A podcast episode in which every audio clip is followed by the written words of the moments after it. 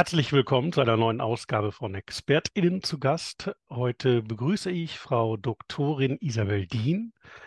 Isabel Dien ist wissenschaftliche Mitarbeiterin und Postdoc am Department Erziehungswissenschaft im Arbeitsbereich Erziehungswissenschaft mit dem Schwerpunkt Schul- und Unterrichtsentwicklung an der Universität Siegen. Ähm, Isabel Dien hat an der Georg-August-Universität in Göttingen promoviert und ihre Doktorarbeit ist 2020 im Springer Verlag unter dem Titel Bildung, Heterogenität, Sprache, rassistische Differenz und Diskriminierungsverhältnisse in Kita und Grundschule erschienen. Schön, dass du da bist, Isabel. Ja, hallo. Ich freue mich auch, heute hier zu sein. Ja, ich ähm, bin wirklich sehr gespannt, weil ich finde, du hast eine ganz spannende Doktorarbeit gemacht mit einer ganz spannenden auch, mit einem ganz spannenden Forschungsvorgehen. Ähm, bevor wir aber zum methodischen zu deinem Vorgehen kommen, würde ich vielleicht einleitend fragen, auf, ähm, der, auf der Basis welcher theoretischen Überlegungen interessierte dich dann welche Forschungsfrage im Rahmen deiner Promotion? Hm, ja, Okay, also ich habe zunächst mal vor allem ein rassismuskritisches oder auch ein diskriminierungskritisches Vorgehen gewählt ähm, in dieser Untersuchung des Übergangsbereichs von Kita, Kindertagesstätte zu Grundschule. Ähm, das liegt zum einen daran, dass ähm, im Bereich der Schule, insbesondere genau Schule, aber auch insgesamt Bildungsinstitutionen, es ja schon einige Studien gibt, die sich mit institutioneller Diskriminierung beschäftigen. Mechthild Gomolla und ähm, Frank-Olaf Radke haben schon 2002, dann 2009, 2009 nochmal neu aufgelegt, ähm, sich mit der Frage eben der Übergänge, auch mit der Einschulung, dann aber auch ähm, weiter ähm, mit äh, ne, dem Übergang zu Sekundarschulen beschäftigt. Und ähm, also genau diese Frage, wo, an welchen Stellen Institutionen durch ihre internen Mechanismen zu Diskriminierung oder auch zu Rassismus beitragen, der ist schon öfters untersucht worden. Aber nochmal so einen expliziten Blick auf diesen Bereich Kita, der ja auch oft ja, als Schonraum konzipiert wird oder als ein Raum, der quasi noch bildungsrelevanten Entscheidungen ähm, vorgelagert ist und an den andererseits aber auch schon verstärkt oder immer verstärkter die Anforderung gestellt wird, doch eigentlich genau diese Vorbereitung ähm, auf äh, dann den Schulbeginn adäquat äh, zu gestalten. Also das hat mich einfach interessiert, wie das in diesem Feld irgendwie ähm, genau ähm, abläuft. Also sozusagen eine Etappe früher. Ähm, und Genau, theoretische Überlegungen, die sind ja so ein bisschen auch der Arbeit immer vorangestellt. Ähm, ähm, ich finde das manchmal schwierig zu sagen, weil sich dann auch im, in der Forschung selbst nochmal so ein bisschen auch die Theorie natürlich ausschärft.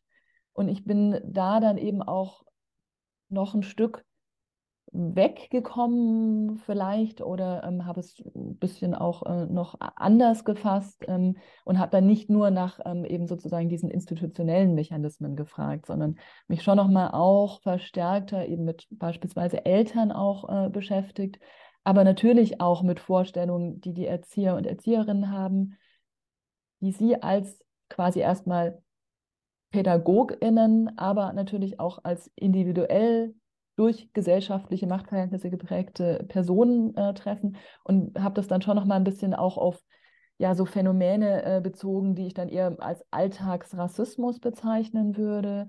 Ähm, ähm, um da ein Beispiel zu nennen, ähm, wenn ich jetzt, ich habe vorhin von Eltern gesprochen, ähm, in dieser Kita, in der ich geforscht habe, ähm, da kommen wir vielleicht später auch noch mal genau. dazu, ähm, habe ich ähm, Eltern getroffen, die, deren Kind kurz vor der Einschulung stand und die, die sich dann zusammengeschlossen haben und gesagt haben, so, wir möchten, dass unsere Kinder zusammen eine Schule besuchen. Und ähm, wenn Sie mit mir darüber geredet haben, dann haben Sie eigentlich erstmal immer gesagt, dass Sie offen sind, dass Sie sozusagen inklusiv für alle sind, deren Kind in dieser Kita oder vor allem in der Gruppe, aber manchmal gab es auch Bezüge zu anderen Gruppen. Aber jetzt erstmal ausgehend von dieser Gruppe, alle Kinder können dann dort teilnehmen und dann zusammen äh, den Schritt an eine andere Schule gemeinsam gestalten. Und trotzdem war das eben nicht ganz so Also es gab auch noch eine Familie, deren Tochter nicht äh, in dieser Gruppe dabei war. Es war lange nicht klar, die wurde dann nochmal um ein Jahr zurückgestellt, aber zunächst mal wäre sie eigentlich bei dieser Gruppe dabei gewesen. So, und da war es nie ausgesprochen, dass ähm, es eben auch Eltern waren, die ein bestimmtes mhm. Sozialmilieu teilen, die alle sehr mittelschichtsorientiert sind, gar nicht mal unbedingt weiß positioniert. Da gab es schon auch ähm, Familien, ähm, deren Kinder in binationalen Partnerschaften, Partnerinnenschaften aufwachsen, die mehrsprachig aufwachsen. Also das, das war definitiv auch der Fall. Aber es war schon so eine gewisse Mittelschichtsorientierung und eine Orientierung daran, dass die Kinder auch mal später was werden sollen, ähm, zu sehen. Ähm, und diese Familie, äh, eine muslimische Familie ähm, mit vielleicht doch geringeren Deutschkenntnissen, die hat da irgendwie nicht so ganz dazu gepasst. Und es wurde dann über die Kinder argumentiert. Also es wurde gesagt, ja, die haben ja keine richtigen Freundschaften untereinander. Und es ist vielleicht trotzdem fraglich. Also es gab ja auch die Bezüge in der Kita.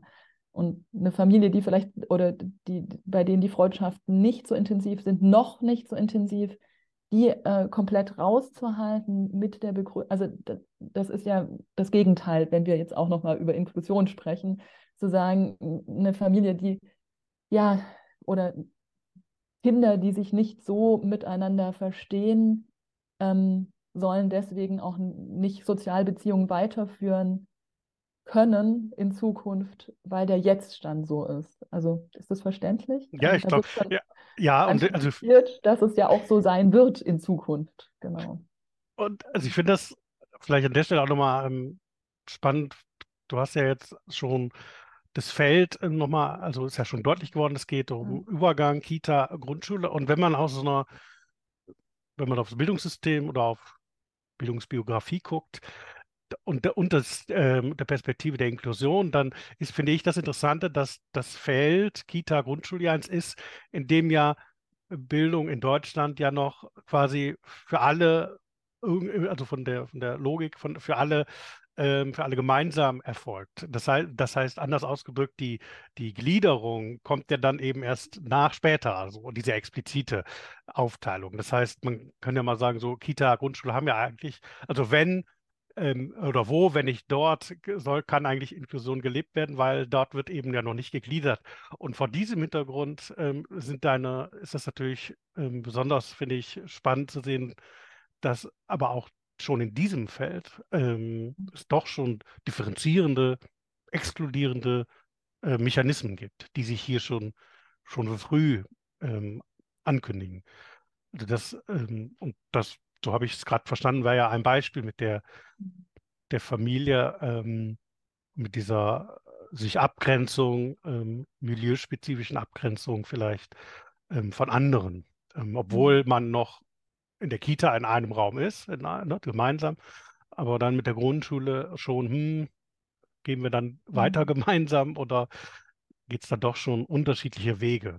Mhm was ja eigentlich gar nicht so gedacht ist, weil, genau. wie du es gerade schon gesagt hattest, ähm, meine Forschung war in Berlin-Kreuzberg angesiedelt. Ähm, es gibt nur in Mitte die Möglichkeit, also im Bezirk Mitte, die Möglichkeit äh, einer gewissen Wahl von Grundschulen. Also man kann drei ähm, aussuchen und wird dann innerhalb dieser drei zugeordnet.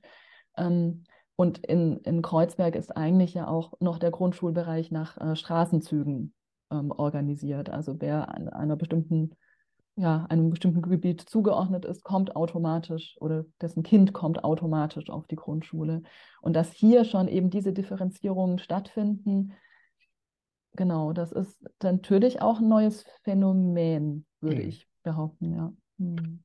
Ich, stelle mal eine Nachfrage zum, ähm, äh, so vom, vom, roten Faden, wir ja noch bei der eigentlich bei der Theorie, beim, beim Theorie. Zugang mhm. zum Thema sind.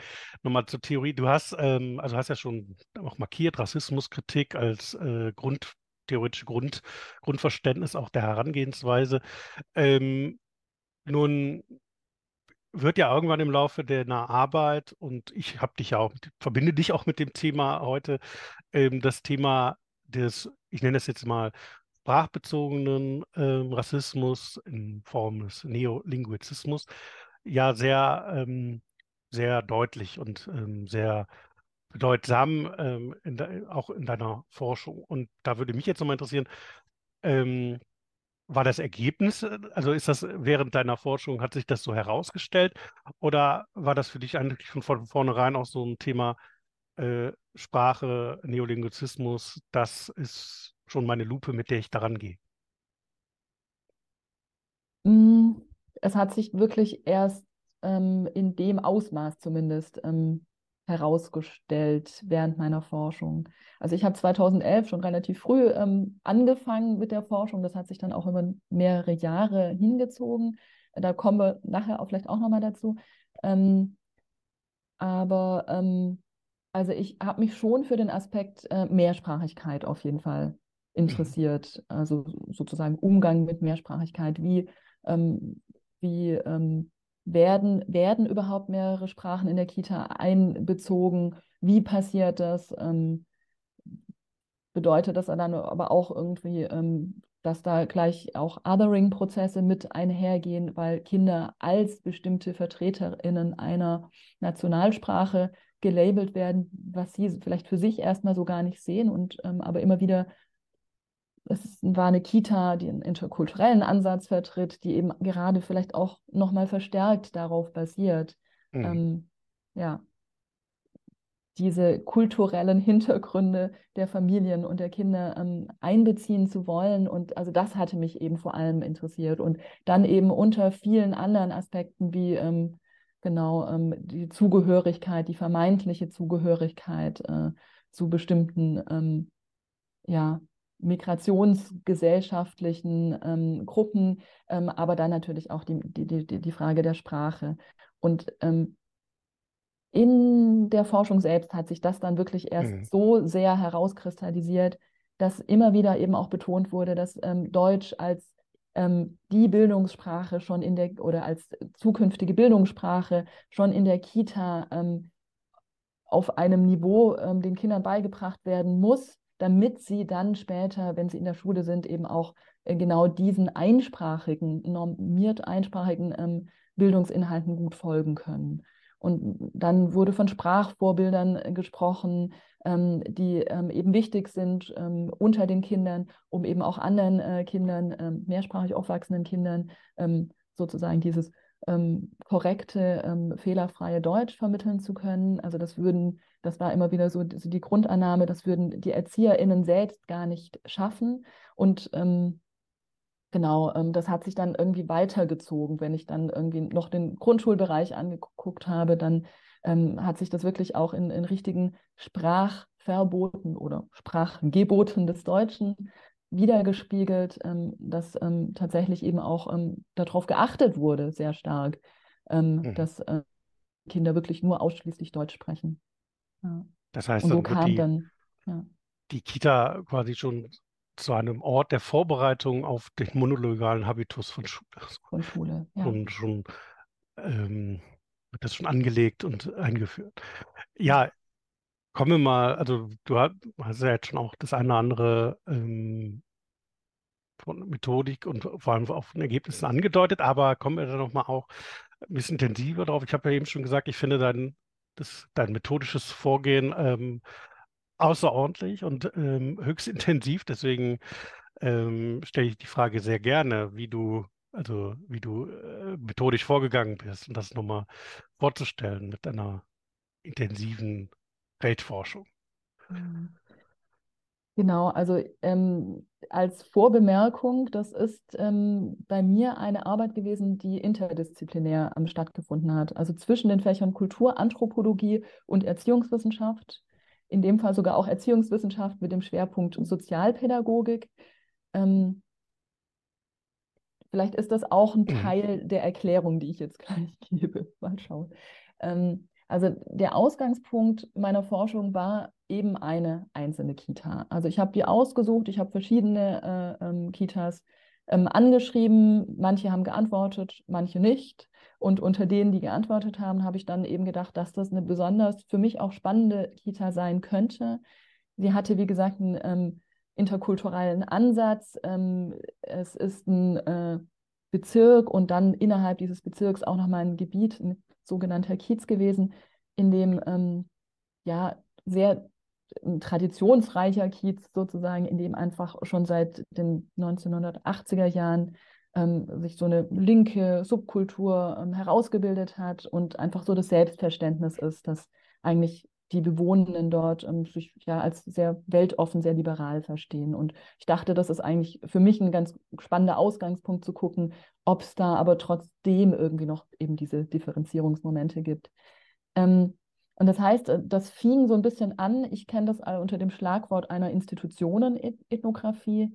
Ähm, also eine Ethnographie, die sich mit einer bestimmten Institution beschäftigt und fragt, wie die einzelnen Akteure, Akteurinnen, die mit der Institution zu tun haben, ähm, eben auch geprägt sind ähm, oder wie ihr Handeln ähm, angeleitet ist ähm, oder ähm, eben auch ja, sozusagen koordiniert wird durch die Institution. Genau, und ähm, in der Kita selbst habe ich dann aber immer wieder gemerkt, dass es eigentlich noch viel mehr gibt, was mich interessiert ähm, und was über diese einzelne Institution hinausreicht. Also ich hatte eben dann gesehen, es gibt dort Eltern, die mit ihren Kindern zusammen eine Gruppe bilden und dann ähm, eben Schulen ansprechen und sagen, dass sie diese Gruppe dort einschulen wollen. Dann habe ich gemerkt, aha, interessant, das ist nicht nur in Kreuzberg, das ist auch in anderen Bezirken Berlins so. Manchmal gibt es dann auch Konflikte darum, ähm, weil dann eben wirklich in der Tendenz ähm, Schulklassen entstehen, die ähm, es äh, wurde dann immer wieder gesagt, die ähm, nach Herkunft getrennt sind. Ähm, ganz so eindeutig, wie ich es schon mal gesagt hatte, ist es vielleicht nicht, aber die trotzdem so eine gewisse Mittelschichtsorientierung mit sich bringen, so eine gewisse Tendenz des Weißseins ähm, vielleicht doch auch in sich tragen, innerhalb einer Schule, die aber insgesamt eigentlich sehr heterogene ist und sehr viel mehr ähm, Hintergründe ähm, kennt. Ähm, und genau diese Konflikte haben mich dann interessiert, ähm, von denen ich einerseits über Medienberichte ähm, erfahren hatte, dann aber auch über Kontakte zu Personen, die im Antidiskriminierungsbereich äh, arbeiten.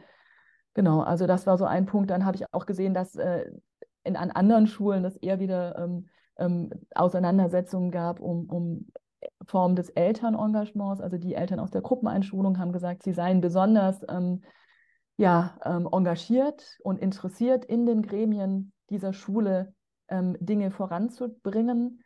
Ähm, und die anderen hätten dieses Interesse ja gar nicht. Also das wurde einfach größer sozusagen. Ich habe dann auch gesehen, dass ähm, eine Kategorie, die auch schon in der Kita eine Rolle spielt, die Kategorie nicht deutsche Herkunftssprache, ähm, ähm, die auch in den Kitas eigenständiger gefüllt werden kann, aber dann auch ganz bedeutsam wird äh, im Schulkontext und habe gedacht, dass ich dieser Spur gerne noch folgen möchte.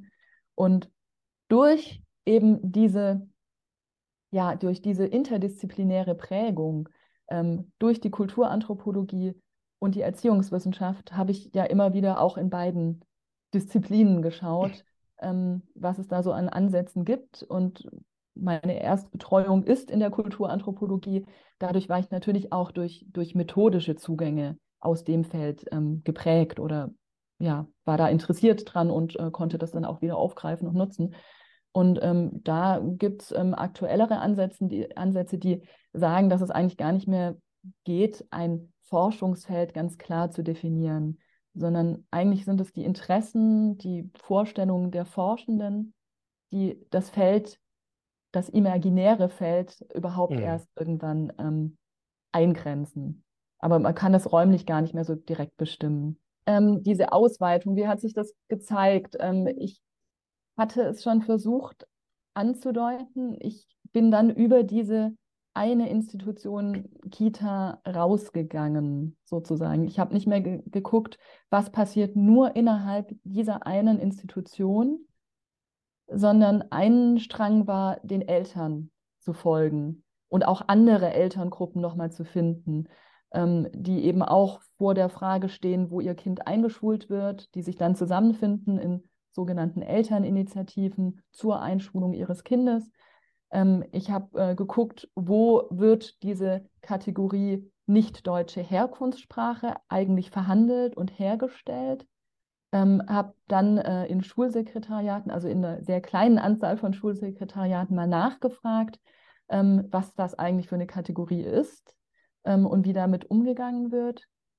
Ähm, habe dann auch da wirklich Interessantes gehört, ähm, also dass, ähm, dass sich nicht nur daran zeigt, also die offizielle Definition ist auch ein bisschen schwierig, also so ganz klar ist die Definition sowieso von vornherein nicht, aber wenn ich mich mal darauf beziehen würde, was äh, so im, im Schulgesetz festgelegt ist, dann wäre das die Kommunikationssprache innerhalb einer Familie. Dabei ist aber natürlich nicht berücksichtigt, dass es auch zwei Sprachen sein hm. könnten. Ähm, aber wenn jetzt eben davon ausgegangen würde, dass sobald Deutsch eben auch eine der Kommunikationssprachen ist, dann wäre es wahrscheinlich eine relativ überschaubare Anzahl. Aber oft ist es dann eben doch so, dass erstmal geguckt wird, wenn die Mutter mit ihrem Kind Deutsch spricht und das die eine der gesprochenen Kommunikationssprachen ist, dann gilt das Kind eher als deutscher Herkunftssprache. Wenn es der Vater ist, dann in der Tendenz ähm, wird eher eben ähm, das als nicht deutsche Herkunftssprache klassifiziert oder das Kind äh, so klassifiziert. Und das ist ja schon interessant, weil da ja implizit mitschwingt, dass die Kommunikation zumindest in diesem Bereich ähm, ja, des, des, des, frühkindlichen Alters bis zum Eintritt ähm, zur Schule, die Kommunikation mit den Müttern immer und in jedem Fall die ja, ausschlaggebendere sozusagen ist. Genau. Das ähm, passt ja auch zum Begriff Muttersprache, interessanterweise. Also die Vorstellung, das dass es genau ja. dass die Muttersprache bedeutsam ist. Genau, und dass das Vaterland das dann eher so das Kollektiv meint, aber genau. das, was sozusagen in der, in der Familie ähm, als dem, dem kleineren ja. Ort des Kollektivs passiert, dass das dann eben durch die ja. Mütter geprägt ist. Ja, ja. ja das genau. heißt, also du bist ja dann mit der Forschung ausgehend von der Kita in, in dieses geöffnete Feld über die Eltern, mhm. über die Grundschulen. Ich habe ähm, gelesen, du warst auch bei Tagen der offenen Tür mhm. als, mhm. als ein Ort und ein Zeitpunkt, wo ja sich mhm. diese beiden Institutionen begegnen. Eine Einladung für die nachkommenden Generationen. Ähm, also, da sind ja sehr interessante, finde ich, ähm, Settings in dieser Übergangsphase. Ähm, mhm. und du hast es ja auch über einen längeren Zeitraum beobachtet und ähm, dabei auch mit unterschiedlichen Akteurinnen im Sinne dann der Forschungsmethodik auch ähm, qualitative Interviews geführt. Ähm, wer war, wen würdest du da vielleicht nochmal hervorheben ähm, konkret oder also jetzt nicht Person, sondern ähm, als Akteursgruppe, wer dich da vielleicht besonders auch äh, interessiert oder auch überrascht hat? Mm weil ich ja mich auch mit Konflikten beschäftigt habe, die dann ähm, aus diesen Konstellationen ähm, Elterngruppen gehen an Schulen, treffen dort aber auch auf Eltern, die ja schon vielleicht schon länger dort sind, deren Kind ähm, schon eine höhere Klasse besucht oder deren Kind auch in der ersten Klasse eingeschult wird, aber vielleicht in einer Parallelklasse und die dann merken, huch, da läuft aber etwas unerwartet. Und so, dass wir als Eltern, die eben nicht Teil dieser Gruppenanmeldungen sind, auf jeden Fall davon ausgehen, dass hier etwas passiert, was so nicht sein sollte und ähm, dann sagen, dann auch ganz bewusst sagen, das ist eine Form der Diskriminierung, die hier passiert. Ähm, und vor dem Hintergrund habe ich dann auch mit Eltern gesprochen, die eben Teil nicht, die viele nicht Teil von Gruppeneinmeldungen waren, sondern eben, wie gesagt, schon länger an den Schulen waren oder eben in anderen Klassen ihre Kinder eingeschult haben, die sozusagen dann auch nochmal, ja, genau diesen institutionellen Diskriminierungsmechanismen ähm, oder quer zu diesen standen, die aber trotzdem ja auch AkteurInnen sind, die in Institutionen agieren und selber auch einerseits subjektiviert werden durch das, was da drin passiert, aber vielleicht gerade auch dann ihre Widerständigkeit als mhm. Ergebnis der Subjektiv Subjektivation ach, durch ähm, Institutionen ein, ja, ein Resultat sozusagen ist. Wo mhm. habe ich das dann versucht ähm, zu greifen? Ja, ich habe auch mit äh, Personen gesprochen, die im Antidiskriminierungsbereich ähm, aktiv sind. Das würde ich vielleicht auch noch ganz gerne rausstellen. Ähm, einerseits wurde in dem Zeitraum eine ähm, ähm, Expertise erstellt für die Open Society Foundation. Da habe ich mit verschiedenen Leuten gesprochen, die da aktiv waren und die sich eben auch mit dem Phänomen der sogenannten ähm, ja, Klasseneinteilungen nach Herkunft oder segregierten Klassen äh, beschäftigt haben. Und das sowohl im Grundschulbereich als auch dann in weiterführenden Schulen. Ähm, dann habe ich auch mit Anwälten und Anwältinnen gesprochen, ähm, die ähm, wiederum Eltern vertreten und ähm, ihnen versuchen, zu ihrem Recht zu verhelfen, manchmal aber auch vor der Schwierigkeit stehen, dass sie sagen müssen, hey, dieser Konflikt ist eigentlich jetzt schon vorbei, der ist abgeschlossen. Und wenn wir jetzt nochmal vor Gericht gehen, dann, wie war das, ähm, das ist jetzt ähm, ein Zitat aus dem Feld, dann ploppt das alles wieder auf. Ähm, und vielleicht ist es manchmal dann auch besser, irgendwie das auf sich beruhen zu lassen. Und das ist natürlich eine überhaupt nicht zufriedenstellende Lösung, die dann vorgeschlagen wird. Ähm, aber wenn eben schon innerhalb von Konflikten Widerstände, jetzt nenne ich es auch Widerstände, aber Abwehrhaltung, das müsste ja. ich vielleicht dann eher sagen, Abwehrhaltung derjenigen, die auf der Seite der institutionellen Diskriminierung oder der Diskriminierenden waren, dann ähm, genau, also dann ist vielleicht auch erwartbar, dass sich das weiterführt, wenn es vor Gericht kommt. Und dann ist vielleicht eben wirklich die Lösung, die dann eher im Sinne von allen Kindern ist, die eben diese Schule auch besuchen und die ja vielleicht auch ähm, gemeinsam dann ähm, diesen Raum Schule gestalten und gestalten sollen, ja, das nicht immer auf einer juristischen Ebene zu klären. Mhm. Was aber traurig natürlich ist. Ja. ja, aber ich glaube, das ist äh, jetzt äh, nochmal sehr deutlich geworden, wie, wie breit dann deine Forschungszugang ausgehend von der Kita, ausgehend von dem Thema, geleitet durch dein Interesse und die Beobachtung ja letztlich, äh, wer ist eigentlich relevant in diesem, in dieser Phase für solche mhm. Entscheidungen, wer ist relevant auch für dich, für deine Forschung als ähm, um, um Informationen zu bekommen. Ähm, und damit dieses breite Feld. Du hast in dem Kontext ja auch von einer ähm, ethnografischen Regimeanalyse gesprochen. Ich glaube, es ist für mich nochmal ein interessanter Begriff.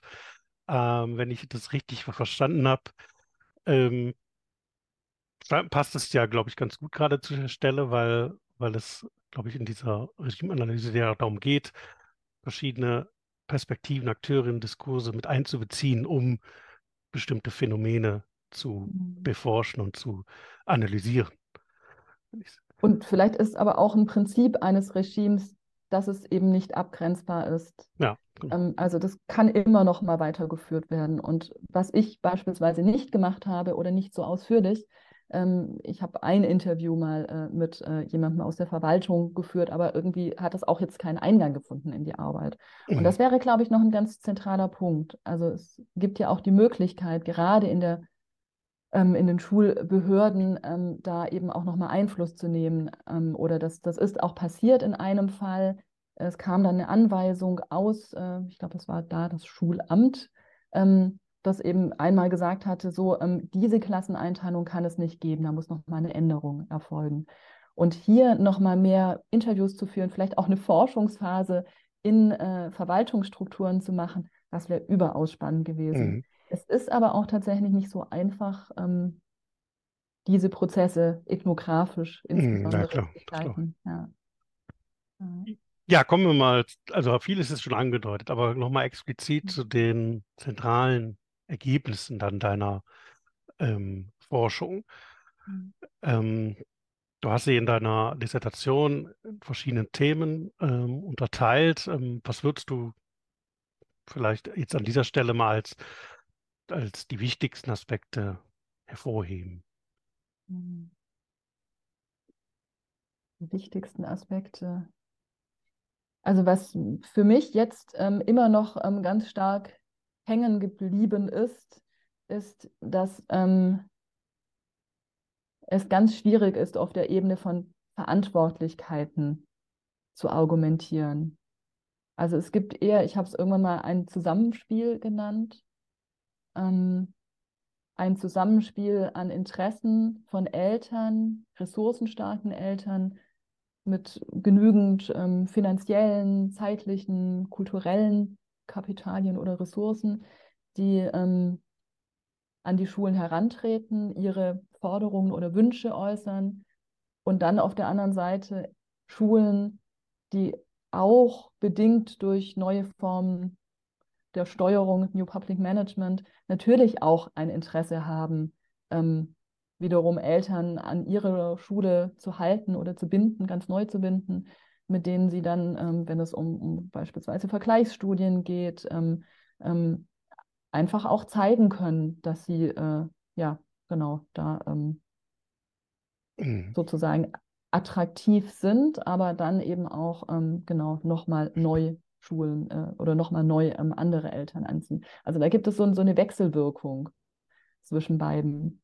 Und das ist für mich irgendwie so, so nochmal so ein Knackpunkt gewesen, dass, dass es eben ganz schwer, schwierig ist, irgendwie die Institutionen verantwortlich zu machen innerhalb eines Systems, das immer stärker auf Konkurrenz basiert zwischen den einzelnen Schulen, um Fördergelder, um, um, ja, um Möglichkeiten, ähm, ja, Lehrkräfte auch einfach zu gewinnen, ähm, Stellen zu besetzen, ähm, ja, also und dann auf der anderen Seite zwischen Elterninteressen, die artikuliert werden und die vielleicht auch eine Chance geben für eine Schule, die bisher im sozialen Brennpunkt, also die in, in einem sozialräumlich marginalisierten äh, Gebiet liegt, ähm, und da nochmal irgendwie ähm, vielleicht ne, eine Chance sieht, eine Chance wittert, eben dann auch, ähm, ja, vielleicht auch ganz banal finanzstarke Eltern an die Schule zu holen, ähm, mit denen dann wiederum äh, mehr Projekte möglich sind, deren Eltern so viel Zeit und so viel Energie haben,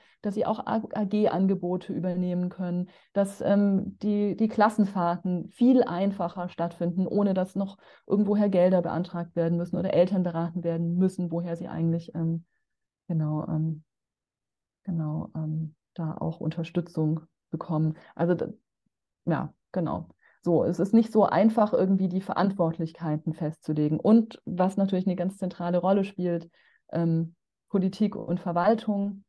Ähm, genau. Und ähm, das ist vielleicht das, was, was ich so als Ergebnis aus meiner Untersuchung sehe. Oder genau, wenn ich mir jetzt noch eher ähm, angucke, sollten wir jetzt irgendwie sagen, Eltern sind die Stellschraube, weil sie eben nicht mehr darauf beharren sollten, dass ihre Kinder in diesem ähnlichen Sozialmilieu äh, beschult werden, dann glaube ich, ist das auch ganz schwierig, ähm, mhm. genau dort individual zu individualisieren, ne? gesellschaftliche Problemlagen sozusagen zu individualisieren und Eltern, gerade diese Eltern, die vielleicht auch schon einen gewissen Status erreicht haben und versuchen wollen, dass das natürlich auch ihren Kindern dann wieder ähm, genauso wie ihnen möglich gemacht wird, das, glaube ich, halte ich für sehr schwierig. Also das auf dieser individuellen Ebene zu klären.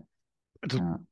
Es erinnert mich auch an das, was Paul Metzgerl unter dem Begriff der Illusion der Inklusion ja auch ausgeführt hat, mhm. dass, dass es, ähm, dass man einerseits offensichtlich oder dass irgendwie der Anspruch formuliert wird, ähm, Schule oder Bildung, Pädagogik könnte inklusiv sein und könnte oder soll äh, zu Bildungsgerechtigkeit führen oder sei bildungsgerecht.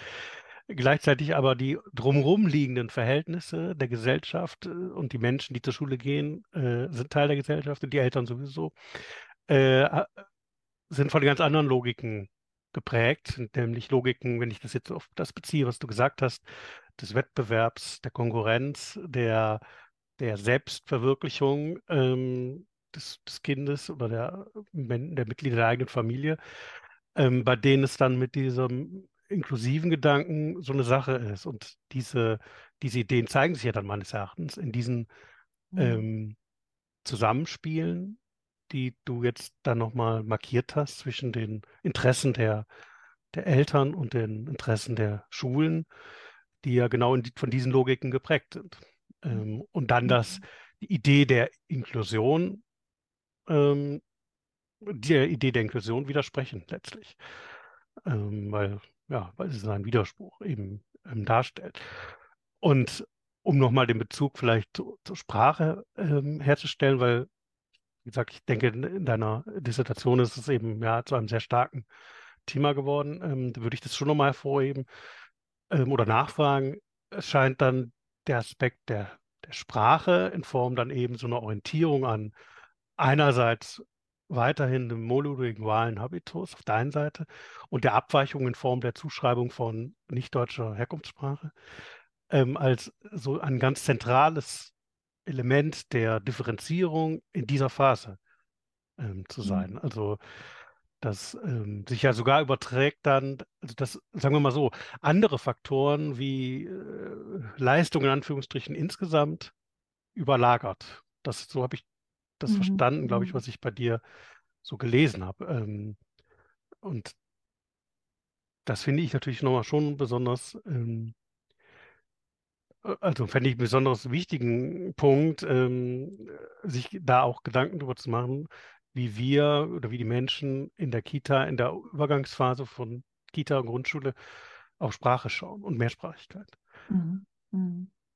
Ähm, ja, ich erkläre mir das auf jeden Fall auch damit, dass in der Kita ja noch keine anderen Formen der Leistungserhebung, ähm, ne, der Erhebung eines Leistungsstandes existieren und auch nicht existieren können. Ähm, es gibt weder ähm, wirklich eine, eine, es gibt Curricula, die verfolgt werden, Themen, die angesprochen werden, aber ja weder Zensuren noch in irgendeiner Form etwas, was ähm, offiziell an die Schulen weitergegeben wird. Ähm, in Berlin gibt es das sogenannte Sprachlerntagebuch, was ja auch wieder interessant ist, weil ja. es genau auf den Aspekt von Sprache fokussiert.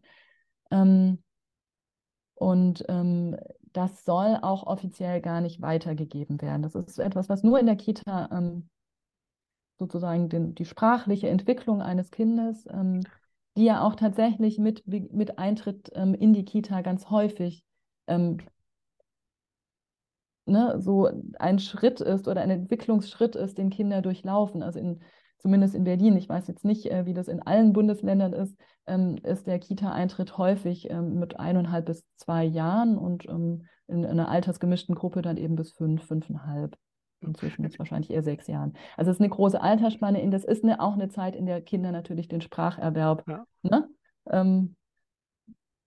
Oder sich aktiv Klar, Sprache aneignen. Ähm, deswegen macht es sozusagen auch hier Sinn, ein Sprachlerntagebuch zu führen. Aber trotzdem geht es natürlich dann auch ganz stark um Mehrsprachigkeit, ähm, Aspekte der Mehrsprachigkeit, ähm, ob ein Kind schon Begriffe in einer anderen Sprache kann, bevor es sie es im Deutschen kann, was immer auch mit dem Aspekt der Wertschätzung verknüpft ist oder verknüpft werden soll. Und trotzdem, wenn es keine anderen Kriterien gibt, dann wird innerhalb naja, eines kapitalistischen Systems, das eben auch darauf basiert, dass es immer Leute braucht, die ja, die ähm, das an Arbeit leisten, was nicht so attraktiv ist, was schlecht bezahlt ist, was ähm, genau, was, was aber trotzdem systemrelevant sozusagen ist, weil das irgendwie die Gesellschaft am Laufen erhält. Das ist, ja, und wenn es eben diese, diese Breite braucht, dann äh, genau ist das eben vielleicht schon ein Kriterium, das irgendwie herangezogen wird. Kann, sie mit eben auf racialisierten oder hier jetzt eben äh, linguistischen, sprachlichen Kategorien ähm, fußt. Und somit legitimiert werden, ne? also zu sagen. Und auch äh, als so. legitim erscheint, ja. Genau. Ja. Ähm, wobei, also nochmal konkret, ich finde das jetzt spannend, wenn, wenn von dem Sprachlerntagebuch die Rede ist. Ähm, komme ich aus der Perspektive der, ich habe mich ja mal mit den Schulgesetzen beschäftigt und äh, wenn in den Schulgesetzen zum Beispiel die Rede ist von Sprachförderung oder Sprachstandserhebung, dann heißt Sprache gleich Deutsch.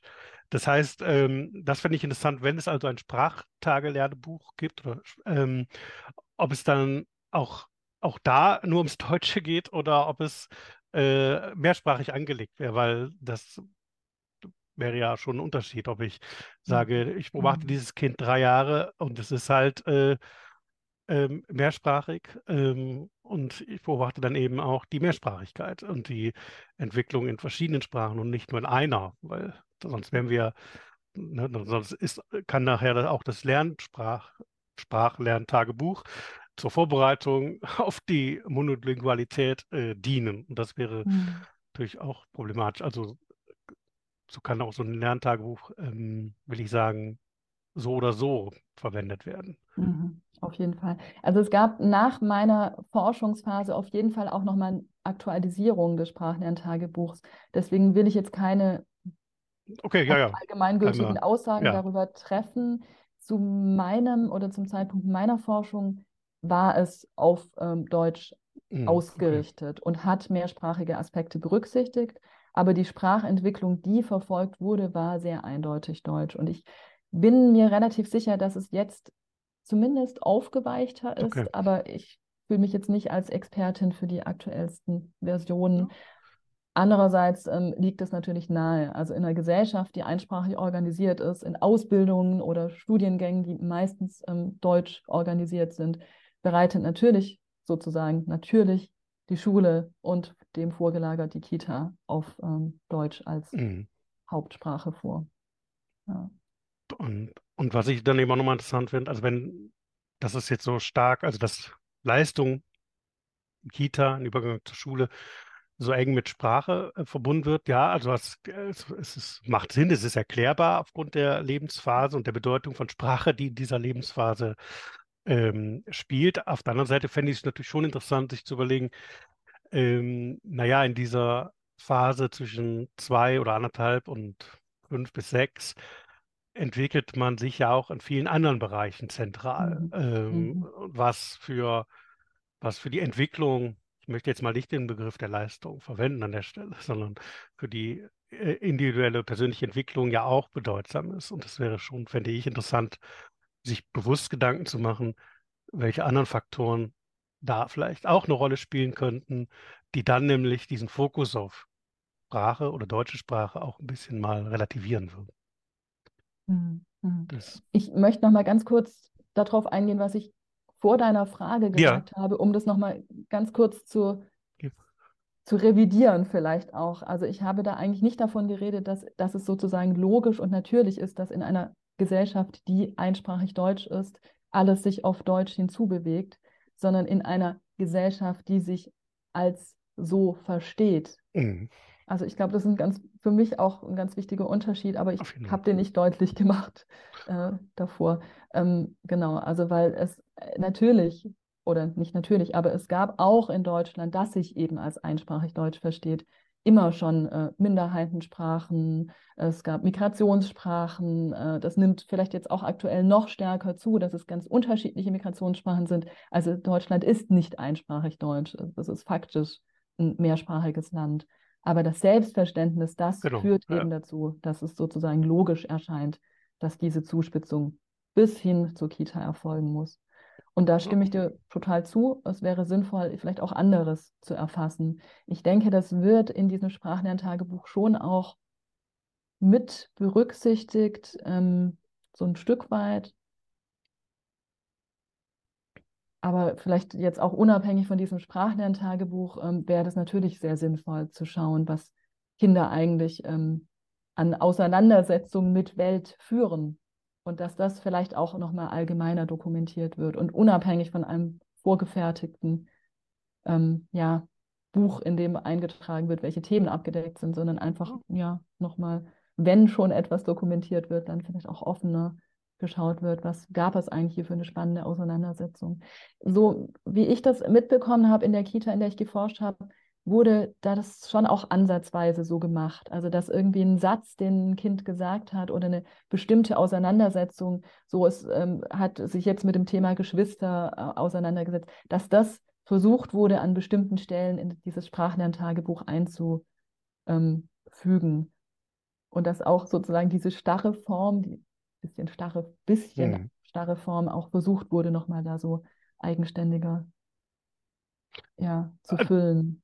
Aber das ist natürlich auch eine Krux, ne, die dabei entsteht. Also da wird eigentlich, ähm, ja, genau, verlangt, dass die ErzieherInnen dann kreativ sind und das, was sie füllen sollen, genau, auch nochmal irgendwie anders füllen, als es vielleicht angedacht war oder unter einer bestimmten Altersstufe, vier Jahren, dann etwas einfügen, was mit fünf oder mit drei kommt, aber weil es halt jetzt gerade irgendwie so spannend und so interessant ist. Mhm. Mhm. Aber also ich glaube, da wird halt immer auch auch schon diese Logik, also jetzt haben wir äh, einsprachige Orientierung als Logik oder als Selbstverständnis der Gesellschaft schon angesprochen, versus der gesellschaftlichen Realität der Mehrsprachigkeit.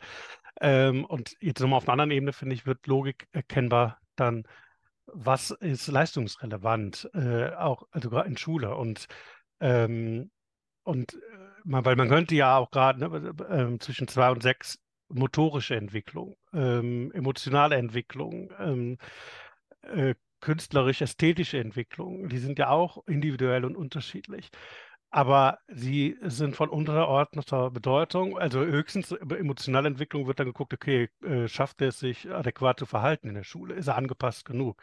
Aber nicht im Sinne individueller Potenziale oder ähm, Möglichkeiten. Ähm, aber das entspricht der Logik, weil es in Schule ja auch nicht, also nur ne, in Nebenfächern Sport und Musik, da mhm. spielt das eine Rolle, aber zentral für Leistung und Schule sind andere Dinge. Und das finde ich interessant, dass das dann hier, ähm, also es wird mir jetzt gerade auch erst deutlich, ähm, schon auch in der Kita letztlich sich so wiederfindet in den Orientierungen ähm, auf mhm. die Kinder. Ich würde tatsächlich schon zu einer Abschlussfrage kommen. Ähm, vielleicht äh, zu einem Abschlussplädoyer deinerseits. Äh, was würdest du was wäre, also was, würd, was würdest du sagen, was wäre jetzt zu tun? Was wären die Konsequenzen aus deiner Forschung? Was würdest du dir wünschen? Ähm, so komplex natürlich das ganze Thema ist, das ist, glaube ich, mehr als deutlich geworden. Ähm, einfache Lösungen wird es nicht geben, aber ähm, was würdest du dir wünschen? Deswegen würde ich die Frage so formulieren vielleicht. Mhm.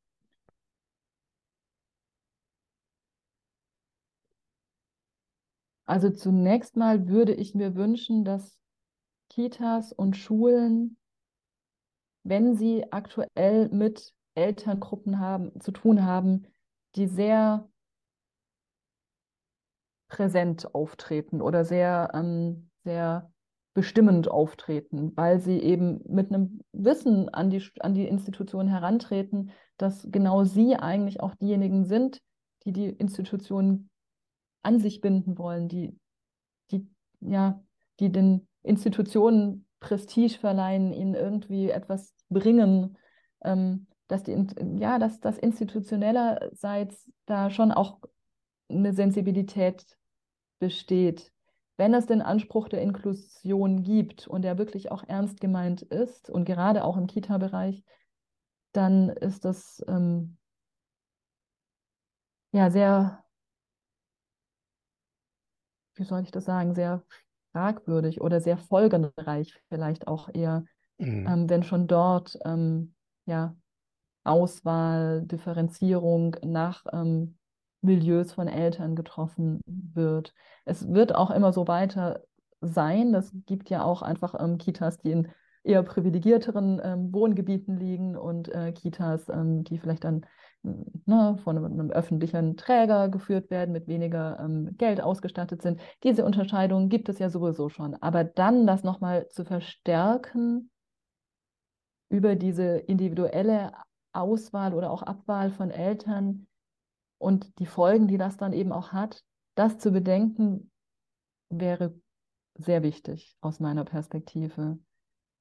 Aber in den jetzigen gesellschaftlichen Bedingungen ist es natürlich irgendwie auch schwierig.